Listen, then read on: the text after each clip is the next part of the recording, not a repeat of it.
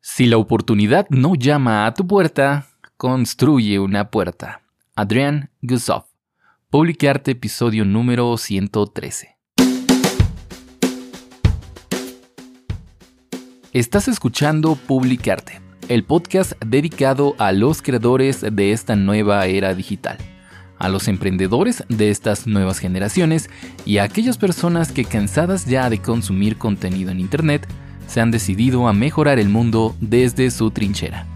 Ya sea que quieras crear una comunidad desde redes sociales, desde tu propio canal en YouTube, tu propio podcast o incluso desde tu propia página web, mi nombre es Amadeo Arroyo y te invito a aprender sobre marketing digital, publicidad, creación de contenidos, creación de comunidades en Internet y sobre todo a emprender con el pie derecho y las herramientas correctas.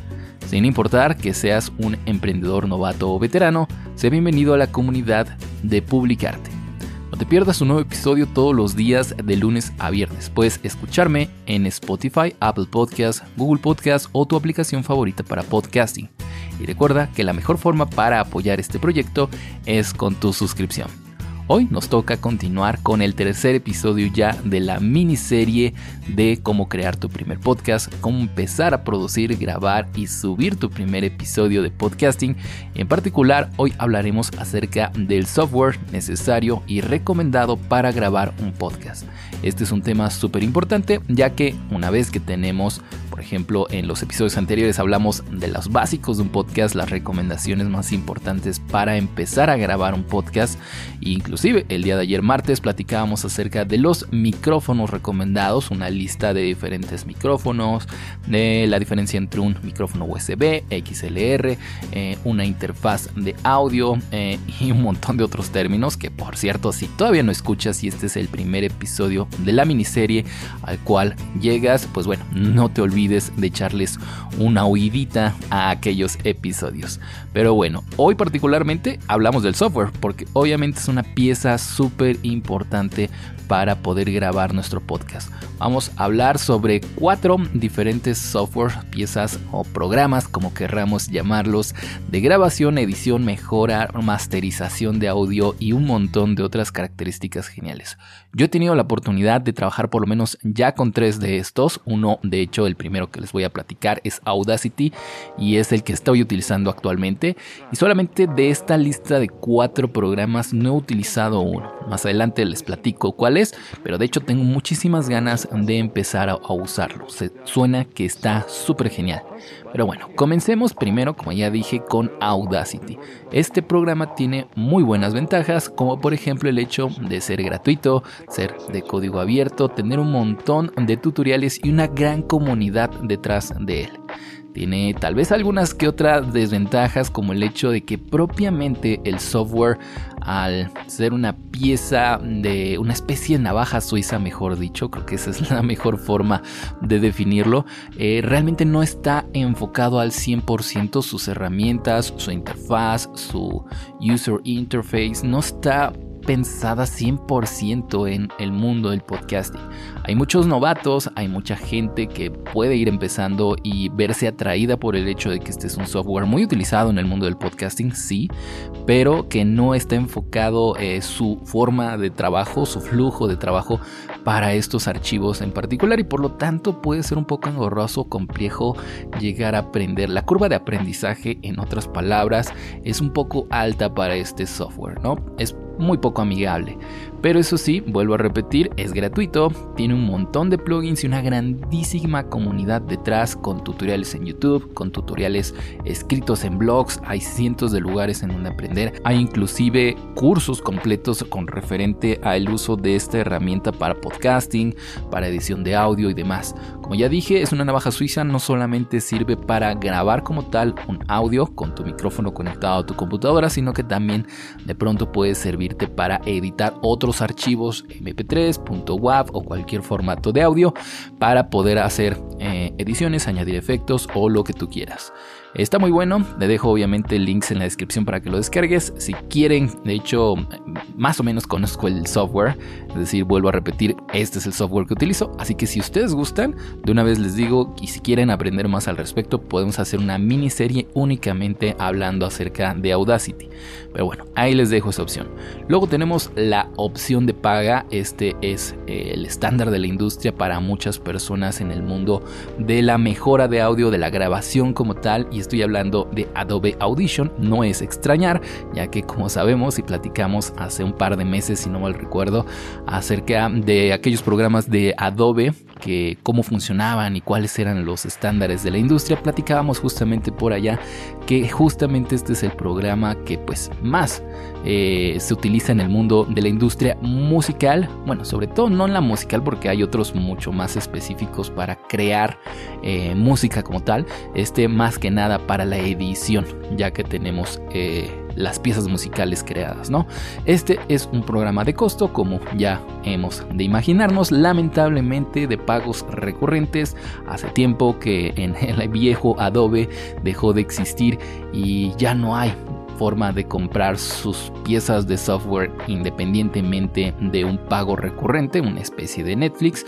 Esto a muchos les gustó, ya que pues podían acceder a por un precio inferior a todas las novedades del catálogo de programas que tiene Adobe, pero a muchos otros que solamente quería tener un programa para usarlo, pues la verdad es que terminó siendo muy decepcionante porque ahora tienen que pagar de manera recurrente por todo el tiempo que quieran utilizarlo y la verdad a mi parecer no es el mejor. Bueno, es un muy buen modelo de negocio pensándolo en negocios propiamente, pero para muchos creadores pequeños de contenido es realmente doloroso este pago recurrente. En fin, es como ya dije, uno de los programas que casi siempre trae todas las novedades de la industria, ya que es el estándar. También otra ventaja que tiene es que tiene el soporte oficial de Adobe, ya que es un programa de paga, así que ante cualquier problema, ante cualquier situación o duda, siempre tendrás a por allá el soporte directo y oficial de estas personas. Y también tiene un montón de comunidad y de tutoriales allá afuera en internet por si quieres aprender a utilizarlo. Tampoco tiene la curva de aprendizaje tan alta como lo tiene Audacity, un poco más amigable y esto creo que es una constante en cuanto volteamos a ver casi todo el software gratuito suele tener una curva de aprendizaje un poco más elevada que el software de paga. El tercer programa que les voy a recomendar se llama Hindenburg y este es el programa del que les platicaba que yo todavía no tengo la oportunidad directa de utilizarlo y de aplicarlo sobre todo a mis podcasts. Es un programa de pago que va más o menos a partir de los 2 mil pesos mexicanos en su versión más básica que se llama Journalist Pro. No, perdón, eh, se llama Hindenburg Journalist, porque de ahí la siguiente versión se llama Journalist Pro, eso sí. Es una opción bastante interesante y yo en varias ocasiones, como ya les comenté, me he visto tentado a adquirirla, ya que tiene un gran reconocimiento en el mundo del podcasting, propiamente en el mundo del podcasting. Yo escuché de esta herramienta en eh, del gran Emilcar, este podcaster súper reconocido, uno de los más, eh, creo que el icono, o por lo menos del icono antiguo más eh, grande que existe del podcasting en español, y en su podcast que se llama Promo Podcast. Acá abajo les dejo un link en la descripción por si quieren aprender a mayor profundidad sobre el mundo del podcast. Yo creo que no hay un mejor lugar que ese podcast. Hindenburg tiene características mucho más específicas del nicho del podcasting y una interfaz mucho más agradable, más, ah, más fácil de aprenderlo, es más agradable a la vista y mucho más sobre todo para las personas que sean novatos. En teoría fue pensado directamente en periodistas y es por eso que tiene justamente el nombre del producto Journalist eh, y también para podcaster, teniendo esos dos perfiles de usuarios en mente. Si tengo que destacar solamente dos características, aunque la verdad hay un montón de otras cosas geniales en este software, pero si solamente tengo que destacar dos características que a mí me hayan gustado muchísimo y que de verdad son las razones por las cuales eh, me encantaría adquirir este software, son cosas tal vez un poco más técnicas, pero por ejemplo, si tuviera que destacar solamente dos características particulares de este software, serían dos. Tal vez son un poco más técnicas, pero por lo menos son las cosas que a mi parecer me están llamando más la atención. Una de esas es el auto nivel del audio. Esto quiere decir que en el momento en el que dejas de grabar dentro del software de Hindenburg, este empieza a editar, ya empieza a procesar tu audio, empieza a subir los niveles de volumen para que todos estén dentro de una misma pista, eh, más o menos al mismo, a la misma altura, al mismo volumen. Esto se le llama normalizar el volumen de toda una pista y la verdad es que lo haga de forma automática está genial y no solamente este tipo de configuración automática la tiene ya por defecto, sino que también algunas otras muy interesantes como ecualizaciones, como compresiones y demás cosas que va haciendo por detrás que tú ni te enteras y que de hecho eso acelera un montón el proceso de creación de tu podcast. Otra característica genial que a mí me encanta es la posibilidad de grabar en multipista. También, por ejemplo, lo tienen algunos otros software como por ejemplo Adobe Audition, pero no lo tiene Audacity como tal. Es decir, el poder grabar dos micrófonos directamente en el mismo software, en la misma computadora. Es decir, tú tienes, por ejemplo, imagínate una computadora a la cual instalas una consola donde puedes conectar cinco micrófonos, por ejemplo, y tienes en la sala una entrevista entre tres personas y hay dos entrevistadores, por ejemplo, ¿no? Entonces, a cada una de estas personas les das un micrófono y en tu computadora se están grabando cinco diferentes pistas de manera independiente, lo cual, eh, digo, ya sé que para aquellas personas que nunca hayan intentado hacer esto con Audacity y con otros softwares mucho más sencillos, se darán cuenta de que eh, el hecho de que tengas estas pistas separadas hace una grandísima diferencia, ya que va a hacer que sea más fácil editarlos, más rápido editar este, esta pista de audio final, ese podcast final con entrevista, quedará mucho más limpio y de mucha mejor calidad el audio, eh, el archivo que vayas a publicar. Entonces esa es otra cosa genial y que de verdad me tiene enamorado de Hindenburg. Finalmente, el cuarto programa del cual les quiero hablar no es como tal un software, no es un programa que vayas a instalar en tu computadora, sino más bien es una aplicación web para mejorar tu audio de manera automática. Tiene una versión gratuita que te permite editar o mejorar hasta dos horas de audio al mes. Así que atención con este software o con esta aplicación web. Se llama Auphonic y como ya dije te permite en su versión gratuita poder editar y mejorar de una forma súper profesional hasta dos horas de audio al mes. También en su versión tal vez una de las más caras es una que cuesta 89 dólares al mes y te permite mejorar tu audio hasta 100 horas de audio al mes. Es muy cómoda porque prácticamente hace todo el trabajo por ti. Solo tienes que subir un archivo, de preferencia que esté en formato WAV, ya que ese es uno de los formatos que mantiene una grabación, eh, una grabación que tengas original directamente grabada desde un micrófono eh, en la mejor calidad posible y la aplicación se va a encargar de mejorar ese audio con inteligencia artificial, con algunos algoritmos ahí que tiene, dando resultados bastante interesantes. La verdad se los recomiendo un montón. Vuelvo a repetir, tanto los links de Hindenburg, Adobe Audition, Auphonic y también de Audacity se los dejo acá abajo en la descripción. Eso sí, para concluir, ya casi terminando en este episodio, ningún software es mejor que otro. Esa es mi opinión final. Solo son opciones diferentes y es completamente válido si tú quieres elegir una o elegir la otra. Para gustos los colores. Si quieres la, el software más fácil y rápido de utilizar, yo te recomendaría Euphonic, que inclusive tiene la versión gratuita y que no tienes que preocuparte por niveles de audio, no tienes que preocuparte por reducciones de ruido, compresiones, ecualizaciones, no tienes que pensar ni siquiera en qué significan todas esas cosas, sino que solamente tienes que enfocarte en ya sea que tengas que pagar un paquete pequeño o inclusive utilizar la versión gratuita de Euphonic para poder subir hasta dos horas de audio al mes, lo cual está de verdad genial, me encanta su modelo de negocio. Eh, el siguiente nivel yo creo, si es que te gustaría un poco meterte y ensuciarte las manos en el sentido técnico de la palabra, puedes que utilizaras Audacity, sobre todo si no quieres gastar ni un peso y quieres un software que sea súper potente, duradero, que sepas que va a estar ahí para todo lo que necesites, aunque obviamente en cada ocasión que salga algún problema con el audio, tienes que tener esto muy en cuenta, muy probablemente vas a tener que ponerte a ensuciarte aún más las manos y aprender durante varias horas para poder descubrir qué es lo que está fallando en el software, en tu micrófono o en cualquier aspecto de tu archivo de audio porque pues realmente pues es poco amigable, como ya dije.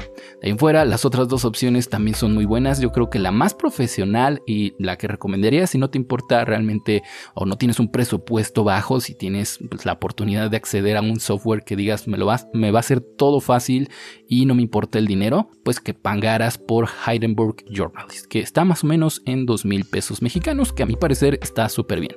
Pero ya considerando esos dos mil pesos, más otros dos mil pesos de un micrófono, tal vez una interfaz de audio, otros mil pesos, por ejemplo, y todos los cables y la, por ejemplo, el brazo que llega, puedes llegar a necesitar para poder sujetar en tu escritorio el micrófono, etcétera, y accesorios, pues bueno, seguramente esto va a elevar un montón el precio. Así que ahí te dejo esas opciones. También me encantaría darte algunas recomendaciones generales de la edición de audio, más o menos como yo trabajo o como yo aplico diferentes efectos o diferentes plugins sobre mi archivo de audio. En pocas palabras, es complicado resumir el proceso de grabación y edición de un podcast en un podcast tan corto como este, que pues, trato que no dure más de 20 minutos, aunque últimamente me ha fallado. Y esto porque realmente hay mil cosas de las que podríamos hablar. Podríamos hablar sobre el correcto funcionamiento de un ecualizador, cómo aplicar un compresor, qué significa, cómo funciona un limitador, una reducción de ruido u otros efectos, o cómo eliminar correctamente el ruido de fondo de una grabación. Hay mil cosas de las que podríamos hablar, pero yo diría que lo más importante a tener en cuenta es tener desde el principio las mejores condiciones de grabación posibles, evitar ruidos de fondo, grabar en un lugar tranquilo y silencioso, de ser posible en un lugar en donde directamente sepas que nadie va a estar interrumpiendo tu grabación. Esto, como ya dije en el episodio de ayer, puede ser un muy buen tip que te dediques a grabar tus podcasts en la madrugada. Es así como yo lo hago, más o menos entre 6 y 7 de la mañana yo ya tengo grabado el podcast de el día. Así que es un muy buen tip que intentes hacer esto, porque siempre que tengas desde el principio una grabación de calidad, ya después la edición se va a hacer muy fácil o no tendrás por qué complicarte con muchos plugins o muchas cosas que le pongas encima. El MP3 sigue siendo el formato rey, así que busca que tu archivo al final del día quede en este formato. No abuses del aumento de graves en el ecualizador.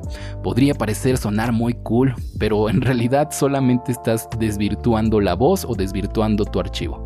Yo he visto un montón de tutoriales en YouTube que hablan sobre Adobe Audition, que hablan acerca de Audacity sobre todo, y que dicen que la recomendación más básica para mejorar el audio, y ahí sí está muy equivocados es directamente entrar al ecualizador y aplicar sobre toda la pista un treble boost y un bass boost, que estas son dos eh, curvas de ecualización, una de ellas aumenta un montón los bajos de tu grabación y el otro aumenta un montón los graves de tu grabación. En principio eso suena cool, a veces eh, no queda tan mal, pero yo no te lo recomendaría para nada porque muchas veces va a hacer que pierdas ciertos eh, rangos dinámicos de la voz y puede sonar muy poco natural. Suena bien de pronto en algunas canciones, se ha puesto muy popular el bass boost, sobre todo en el reggaetón por ejemplo y en la música más digital, pero no funciona cuando solamente la fuente de sonido es tu voz, o por lo menos yo no lo recomiendo. No olvides usar las opciones de reducción de ruido de tu software, de verdad que hacen la diferencia.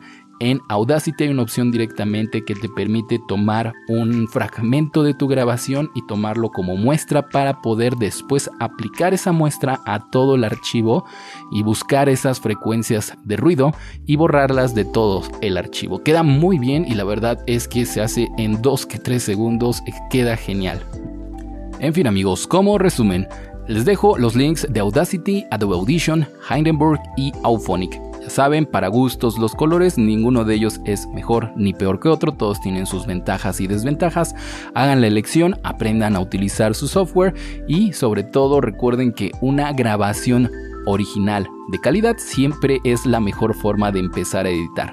No utilicen a lo loco los las ecualizadores que tienen preestablecidos, sobre todo el Bass Boost y el Treble Boost, y nunca se olviden de hacer una reducción de ruido a su archivo al final de la edición del mismo. En fin amigos, eso fue todo por este episodio. Ya sabes que si te gusta este podcast, la mejor forma que tienes para agradecerme es con tu suscripción. Y si tienes una idea genial de negocio y te gustaría emprender en este 2021, puedes acceder a estudiosdemercado.online para aprender sobre mi servicio de implementación de estudios de mercado, con el cual podrás tener la certeza de si esa idea de negocio que tienes en mente vale la pena o no. Encontrarás siempre acá abajo un link en la descripción. Así que ya sabes, si inclusive estás pensando en crear un podcast como parte de tu estrategia de inbound marketing para un negocio, puedes acceder a ese servicio en estudiosdemercado.online. Y para acabar, como siempre digo, no olvides, nunca dejes de crear.